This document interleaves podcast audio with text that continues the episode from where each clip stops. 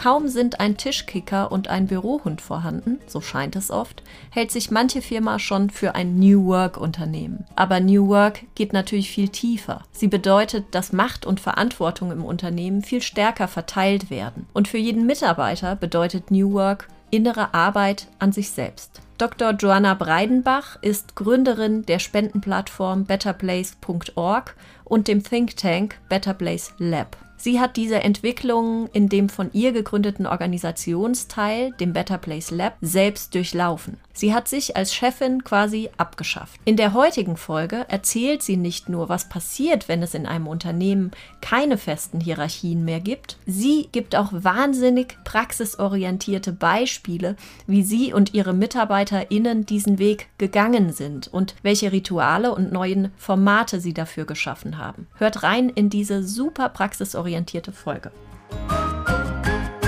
Johanna, was passiert, in Unternehmen, in Organisationsformen, wenn es keine Hierarchien mehr gibt?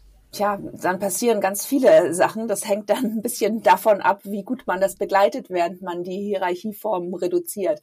Also was ich in meinem eigenen Unternehmen erlebt habe, ist, dass wir dadurch, dass wir alle formalen Hierarchien ziemlich radikal reduziert haben oder sogar weggenommen haben, und auch feste Rollenbeschreibungen abgeschafft haben, als wir mich als Chefin abgelöst haben durch das Team, durch das gesamte Team und eine Selbstorganisation aufgebaut haben, war, dass wir mit ziemlich viel Unsicherheit konfrontiert wurden. Und wir haben dann daraus gelernt, dass in dem Moment, wenn wir Hierarchien im Außen wegnehmen, die uns sehr viel Halt und Sicherheit geben, wir dann diese irgendwo an einer anderen Stelle aufbauen müssen. Und das heißt in unserem Inneren. Ja, weil in dem Moment, wo wir alle diese Sachen abgeschafft haben, die uns normalerweise Halt geben, merkten meine Kolleginnen, dass sie doch ziemlich überfordert waren von dem Druck, den Unternehmertum bedeutet, von den vielen neuen Anforderungen, die auf sie zukamen und auch von der neuen Unübersichtlichkeit, weil Hierarchien natürlich schon auch Orientierung und Halt gibt. Du hast gerade davon äh, schon gesprochen. Du hast selbst dein Unternehmen genauso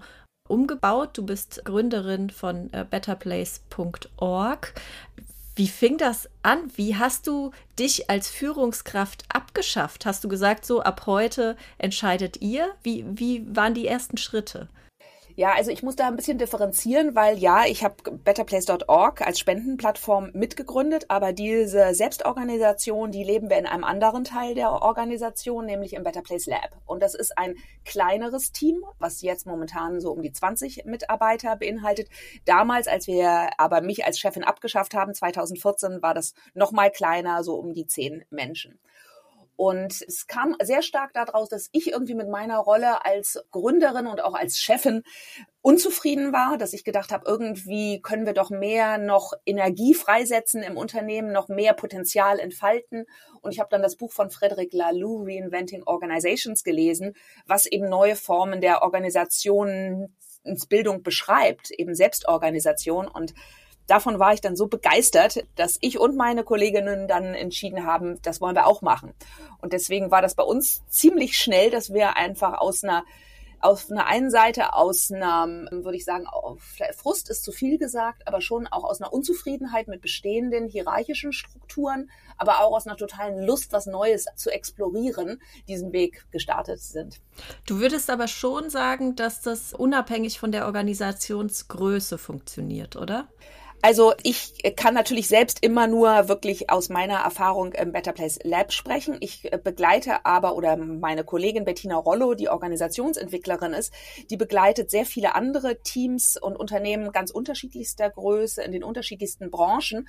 Und wir sehen, dass man Prinzipien der Selbstorganisation hin zu mehr Agilität, hin zu mehr Flexibilität, definitiv in allen möglichen Organisationen umsetzen kann. Die einzelnen Schritte sehen dann natürlich sehr anders aus, je nachdem, wo man startet. Hm. Wie lange hat denn der Umbau vom Better Place Lab gedauert, zeitlich? Ja, das ist eine interessante Frage, weil du damit implizierst, dass der Umbau irgendwann zu Ende ist.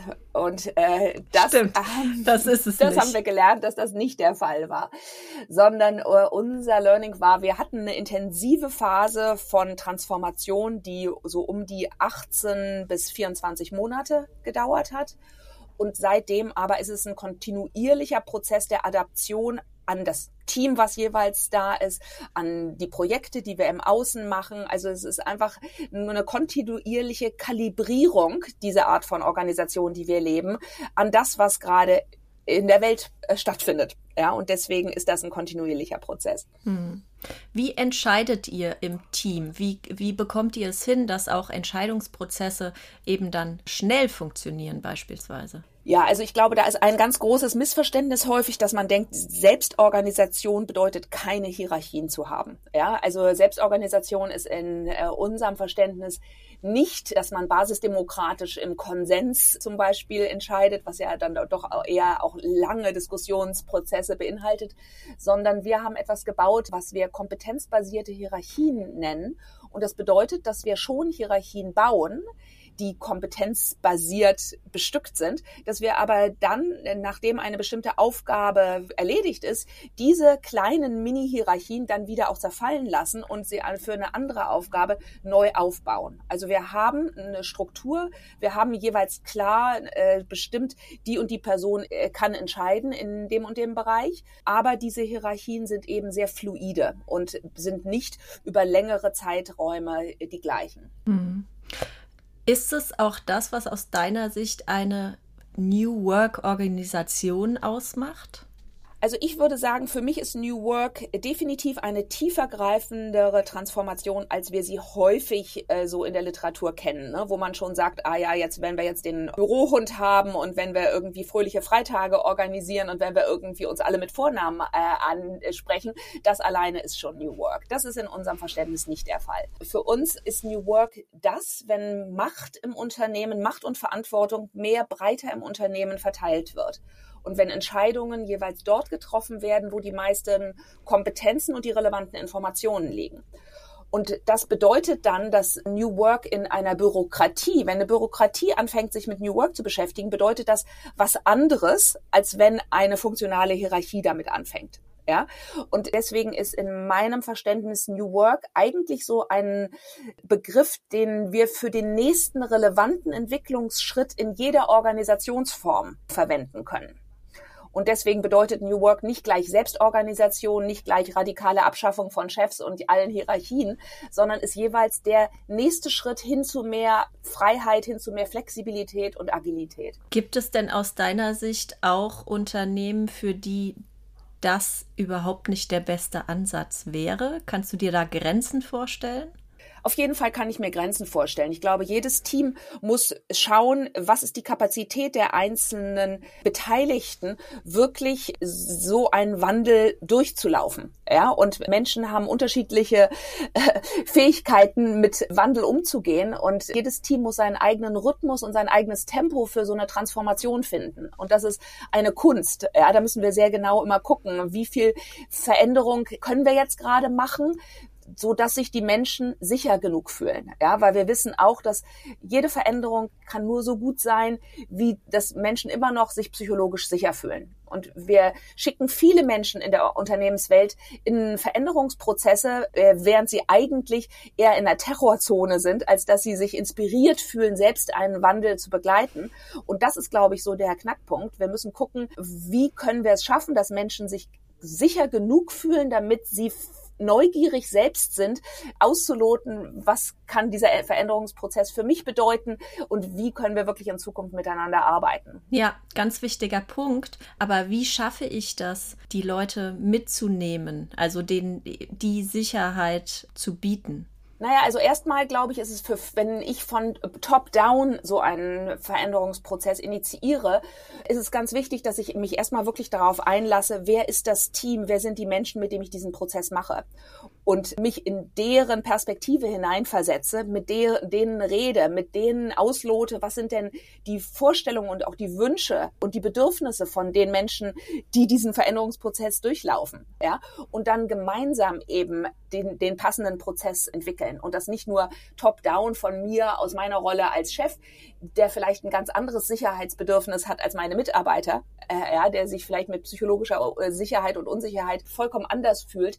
Da braucht es einfach sehr, sehr viel Empathie, Multiperspektivität, dass ich Menschen mitnehmen kann und auch wirklich dort andocken kann, wo deren authentische Veränderungswünsche, die ja jeder Mensch auch in sich trägt, selbst sind und dann mit denen mich weiterentwickeln. Mhm. Ja, also das muss immer ein ko-kreativer Prozess sein eigentlich zwischen einer Führungskraft, die diesen Wandel vielleicht gerne initiieren möchte und der inhärenten Bewegung und der Motivation von Menschen. Das kann ich nicht oktroyieren, das kann ich nicht verordnen, gerade weil es sich darüber eben um einen Prozess handelt, der ein innerlicher psychologischer Reifungsprozess ist und weniger einfach nur ein Kompetenzaufbau, dass ich einem Mitarbeiter sage, so, du musst jetzt ein bisschen besser Projektmanagement lernen, sondern was wir bei New Work verlangen eigentlich ist eine neue Kapazität von Menschen auch zu sein und sich selbst zu fühlen, miteinander in Kontakt zu gehen, andere Formen von Beziehung äh, aufzubauen. Also New Work ist in diesem, unserem Verständnis ein wirklich tieferer, auch innerer Transformationsprozess, der diesen äußeren Prozess von reduzierten Hierarchien begleitet. Mhm. Lass uns nochmal auf diesen tiefer greifenden Transformationsprozess genauer schauen. Das spiegelt auch den Titel deines Buches wieder. Dein Buch heißt New Work Needs Inner Work. Was genau meinst du mit Inner Work? Ja, was wir gesehen haben, ist, dass in dem Moment, wenn wir im Außen Strukturen reduzieren, eben zum Beispiel dadurch, dass wir feste Rollenbeschreibungen oder Hierarchien verflachen, dann nehmen wir Menschen damit ganz viel Sicherheit und Orientierung. Und da wir aber Sicherheit brauchen, um auch neue Freiräume auszuloten und uns selbst weiterzuentwickeln und einfach lebendig und gut arbeiten zu können, müssen wir diese Sicherheit an einer anderen Stelle finden. Und wenn wir sie nicht mehr im Außen finden, und ich meine, wir alle sehen erstmal durch Corona, aber jetzt natürlich auch durch den Krieg in der Ukraine, wir werden das auch sehen durch den Klimawandel, in dem wir mittendrin sind, dass diese Sicherheit im Außen sehr, sehr wenig vorhanden ist. Ja, und all das verlangt von uns als Menschen, dass wir in unserem Inneren viel mehr Sicherheit finden. Und diese innere Sicherheit, die kann ich aber nur erlangen, wenn ich mit mir selbst gut im Kontakt bin, wenn ich mich selbst gut kenne. Und das erfordert häufig einen neuen Grad von Introspektion, Innenschau und auch neue Arten von Kommunikationsfähigkeiten, neue Arten von Beziehungsaufbau mit meinen Kollegen, ja, die mir dann Sicherheit geben. Also wir sehen einfach insgesamt eine Verlagerung von Sicherheit und Orientierung im Außen hin ins Innen. Und da braucht es dieses Inner Work, weil wir als Menschen das nirgendwo in der Schule lernen, ja, dieses mit uns selbst in Kontakt zu sein, wie bin ich empathisch, wie kann ich multiperspektivisch mit meinen Kollegen zusammenarbeiten. Das sind einfach eine ganze neue Reihe von äh, Kompetenzen, die wir hier brauchen. Wie habt ihr denn bei euch diesen Prozess der Inner Work angestoßen? Hattet ihr Rituale, die ihr gepflegt habt oder vielleicht auch jetzt noch pflegt? Nun, was wir sehr stark gesehen haben, war, dass wir erstmal eine gemeinsame Sprache und gemeinsame Konzepte entwickeln müssen für uns als Team, um überhaupt diesen inneren Bereich äh, handhabbar zu machen. Ja, weil das eben etwas ist, eine Facette von Welt, mit der wir, wo wir so wenig eigentlich gewohnt sind, uns auf eine präzisere Art Weise miteinander auszutauschen und uns selbst auch auszuloten. Und was wir gemacht haben, wir haben eine Organisationsentwicklerin, eine Freundin von mir ins Team reingeholt, Bettina Rollo, und die hat mit uns gemeinsam, so vielleicht alle sechs Wochen in Workshops, erforscht, wie wir mit dieser neuen Organisationsform umgehen wo sie für uns gut passt, aber auch wo wir Schwierigkeiten haben. Ja, zum Beispiel, weil wir uns überfordert fühlen, weil bestimmte Bedürfnisse von uns nicht befriedigt werden. Ja, und über diese Workshops, die vielleicht so einen halben Tag gedauert haben, haben wir neu gelernt, uns selbst zu verstehen und auch uns als Kollegen besser zu verstehen wir haben gelernt, dass es wichtig ist, wirklich auch selbst so als mehr als ganze Menschen aufzutauchen im Unternehmen, uns nicht nur mit unserer vermeintlich professionellen Sonnenseite zu zeigen, die super mental ist, sondern wir haben auch immer mehr gemerkt, wie wichtig es ist, dass wir auch unsere emotionalen Befindlichkeiten teilen, ja, dass wir uns auch mit unseren Schattenseiten zeigen, wo was schwierig für uns ist, ja, weil in New Work wird eben der Zusammenhalt einer Organisation sehr viel mehr über unsere Beziehungen gemanagt als über äußere Strukturen und Prozesse. Und das war dann so ein Prozess, wo wir die in diesen Workshops gelernten neuen Erkenntnisse gleich einbezogen haben in unseren Arbeitsalltag und wirklich ab dem Tag von dem äh, von Workshops gleich unsere Meetings auf eine andere Art und Weise gestaltet haben mit wie du sagst eben bestimmten Ritualen, dass wir bestimmte neue Formate entwickelt haben, die uns Raum geben, uns zu reflektieren, unsere Teamdynamiken zu reflektieren.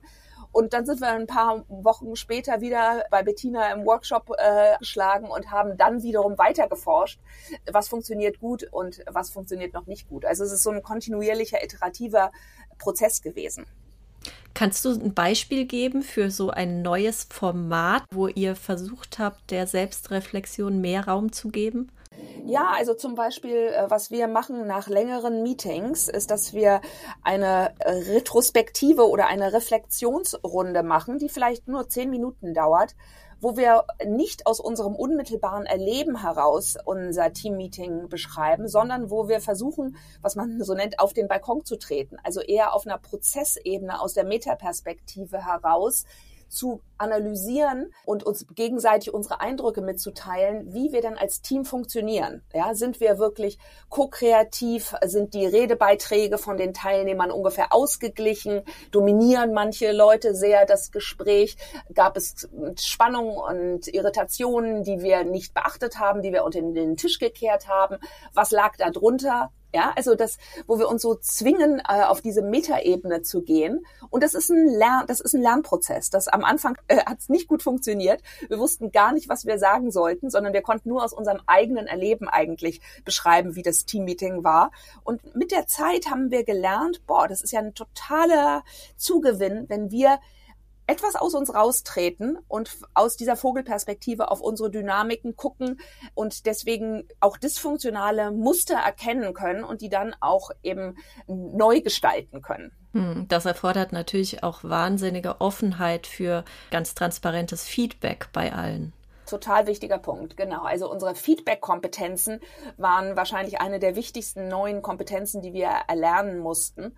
Und da hat es uns sehr geholfen, und als vielleicht als zweites konkretes Beispiel, dass wir uns immer wieder damit beschäftigen, was nehmen wir gerade wahr in uns mental, was nehmen wir wahr emotional und was nehmen wir auf einer körperlichen Ebene in uns wahr. Und dass wir lernen, diese verschiedenen Informationsebenen auch im Gespräch miteinander herauszuholen. Ja, also dass wenn ich einer Kollegin Feedback gebe, ich ihr auch auf einer emotionalen Ebene äh, begegnen kann und wenn ich Feedback bekomme, dass ich dann auch das einbeziehen kann, wie ich mich gerade fühle. Und dass ich einer Kollegin sagen kann, dass ich gerade zum Beispiel mich sehr verunsichert fühle, dass ich mich in die Ecke getrieben fühle. Und dass ich gerade nicht irgendwie stabil bin, um mir ihr Feedback anzuhören. Ja, und das erfordert natürlich erstens eine ziemlich tiefe Form von Selbstkontakt und Selbstreflexion, aber natürlich auch einen unheimlichen Vertrauensraum in Teams, sich so relativ nackig äh, einander zu zeigen. Hm.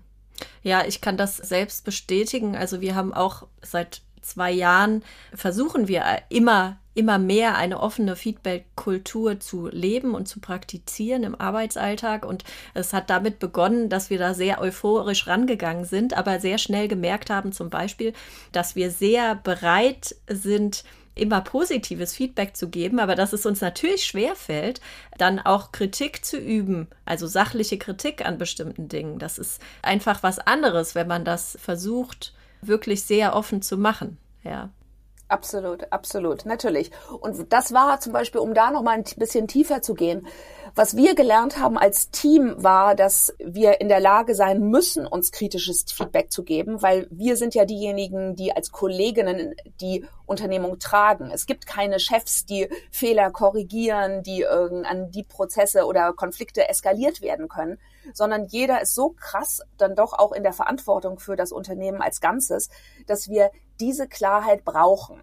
Ja, also äh, auf der einen Seite haben wir wirklich festgestellt, es braucht uns auch in einer kritischen Kompetenz an dieser Stelle, denn sonst geht unsere Unternehmung den Bach runter. Und wir haben aber auch gemerkt, dass es einen totalen Unterschied macht, wie ich zum Beispiel ein kritisches Feedback gebe. Ja, wir sind sehr häufig gewohnt, also ich zum Beispiel aus meiner Kindheit bin gewohnt, dass wenn mir jemand Kritik gegenüberbringt, dass das eigentlich ein Beziehungsabbruch ist, dass dann auch unsere menschliche Beziehung irgendwie gekappt wird. Und das fühlt sich natürlich dann super unsicher an und beängstigend. Wenn es uns gelingt, in einer menschlichen Beziehung zu bleiben, und wirklich diesen gefühlten Kontakt miteinander aufrechtzuerhalten und dann aber dennoch was Kritisches reinzubringen und zu sagen, du an der und der Stelle und natürlich dann als Ich-Botschaft formuliert. Also da hilft es auch, wenn man so ein bisschen gewaltfreie Kommunikation kann. Ja. Wenn ich dann sage, weißt du, an der und der Stelle bin ich enttäuscht worden, da habe ich mir was anderes von dir erwartet. Das Projekt ist von der Qualität her nicht so, wie ich es mir vorstelle dann haben wir gemerkt, dass scharfes und kritisches Feedback was ganz anderes ist, wenn wir eben in Beziehung bleiben können. Und dafür eine Sprache zu haben und das auch konzeptionell diese Art von kommunikativen, äh, menschlichen Dynamiken, die besser auch zu verstehen, das hat uns sehr geholfen, auch in eine neue Klarheit mit uns zu gehen und immer mehr Raum uns zu geben, auch Sachen zu sagen, die wir uns vor ein paar Jahren oder auch sogar vor ein paar Monaten noch nicht getraut hätten, miteinander zu teilen. Ich finde das auch wirklich einen ganz großartigen Rat, auch zu äußern, was diese Kritik oder was dieses Feedback mit mir macht, körperlich, welcher Verfassung ich mich gerade befinde. Das finde ich nochmal ganz wichtig, das auch zu spiegeln und da im Austausch zu bleiben. Genau, und das ist ein Lernschritt. Ne? Das kannst du nicht von heute auf morgen machen, sondern wir haben das natürlich sehr stark durch auch unsere Praxis von Check-ins zu einem Teambeginn gelernt, ja, wo wir eine Runde machen und wo jeder nicht nur einfach so sehr mental sagt, oh ja, mir geht's ganz gut oder ich bin gerade ein bisschen müde oder mich erschreckt gerade der äh, Krieg in der Ukraine, sondern wo wir uns Zeit nehmen, so ein bisschen auch mehr als ganze Menschen wiederum aufzutauchen vor uns selbst und voreinander und innezuhalten und zu gucken, okay, was ist gerade wirklich in mir? Und dann, dadurch, dass wir da in diesen Check-in-Runden mit der Zeit immer mehr auch tiefere Dinge geteilt haben und auch mehr unsere verletzbaren Seiten gezeigt haben, ist natürlich so ein Vertrauensraum entstanden, wo viel mehr Leben irgendwie Platz hat. Mhm. Ja, und äh, wo ich eben nicht beschämt oder ängstlich oder unsicher bin, mich in bestimmten Facetten zu zeigen, sondern ich weiß ja dann, dass alle meine Kolleginnen Unsicherheit kennen, dass alle irgendwie Selbstzweifel haben. Also die tiefere Menschlichkeit, äh, die wir sonst im Büroalltag irgendwie plötzlich vermeintlich gar nicht mehr haben, wenn die dann auch Arbeitsalltag auftauchen kann, dann macht es das natürlich auch möglich, andere Feedbackgespräche zu führen und auch da sich wesentlich vulnerabler zu zeigen. Hat denn die Corona-Pandemie diesen ganzen Schritt verlangsamt, dadurch, dass sehr viel digital stattgefunden hat, dass wir unsere Kollegen gar nicht live erlebt und gesehen haben? Oder ist dieser ganze Schritt einfach schon vor Corona bei euch passiert? Also auf der einen Seite stimmt es, wir waren natürlich schon einfach fünf Jahre vor Corona mit dieser neuen Arbeitsform. Wir waren gut trainiert, ja.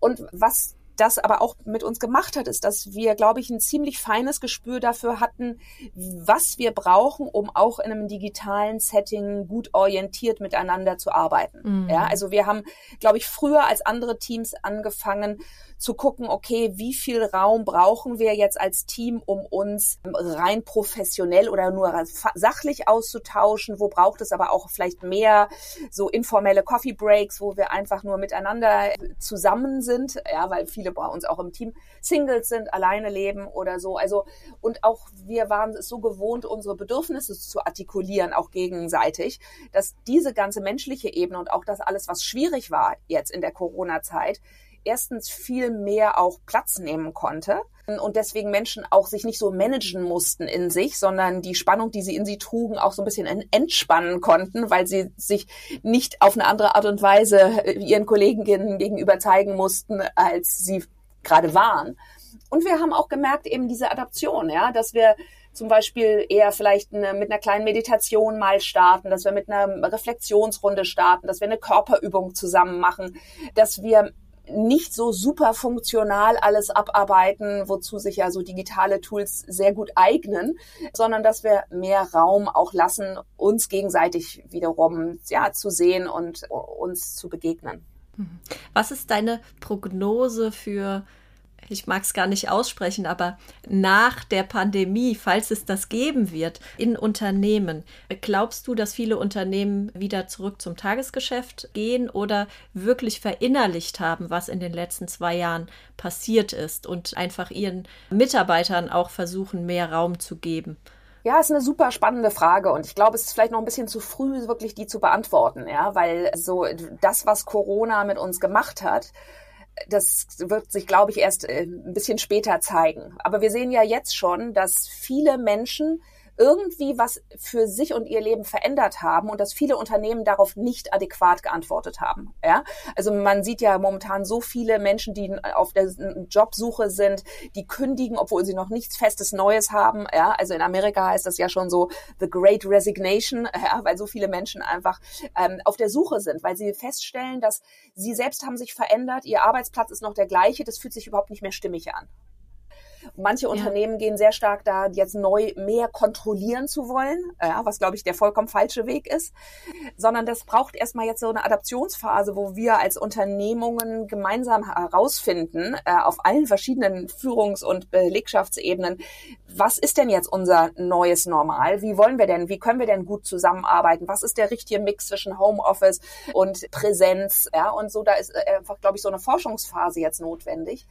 Und zugleich glaube ich, dass es so dass wir auch in eine Zeit mittendrin sind, wo Corona halt einfach nur ein disruptiver Faktor war von vielen anderen. Also ich glaube, es ist kein Zufall in dem Sinne, dass wir jetzt mit dem Krieg in der Ukraine äh, konfrontiert sind, dass wir mitten in der Adaption zu einer ganz neuen Klimawelt leben und dass wir einen wahnsinnigen Druck haben auf ganz, ganz vielen Ebenen in unserer Gesellschaft. Und ich befürchte, dass dieser Druck der wird nicht weggehen. Ja, und wir ja. werden alle als Menschen lernen müssen, glaube ich, viel mehr so diese Gleichzeitigkeit halten zu müssen, dass irgendwie was Krasses passiert in der Welt und dass wir uns darum auch kümmern müssen, dass wir das nicht verdrängen dürfen, ja, aber dass wir auch noch natürlich unsere Familienleben haben, dass wir unsere Arbeitswelt haben, dass wir auch noch ein anderes Leben haben, ja, also diese Gleichzeitigkeit, verschiedenste Emotionen und Bewegungen in uns zu halten, das ist, glaube ich, so der nächste psychologische Stretch, den wir alle machen müssen, dass wir uns nicht entscheiden müssen,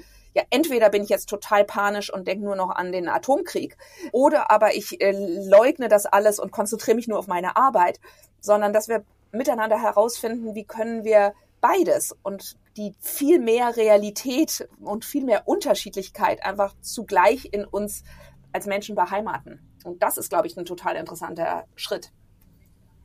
Ja, auf jeden Fall. Was ich auf jeden Fall selbst persönlich erlebt habe, ist, dass viele Organisationsformen durch die Krise oder durch diese vielen Krisen mehr Mut haben, Dinge auszuprobieren, weil sie auch gezwungen sind einfach. Und das, ich glaube, das rüstet uns auch für alles, was da kommt. Vielen, vielen Dank, Joanna, für diese Einblicke in den Umbau, den du mit deinem Unternehmen vorangetrieben hast und in deine Ansichten von New Work Organisationsformen. Vielen Dank dir. Danke.